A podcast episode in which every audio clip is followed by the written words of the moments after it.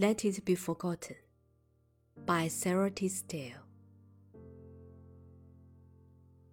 Let it be forgotten as a flower is forgotten, forgotten as a fire that once was seen gold. Let it be forgotten forever and ever.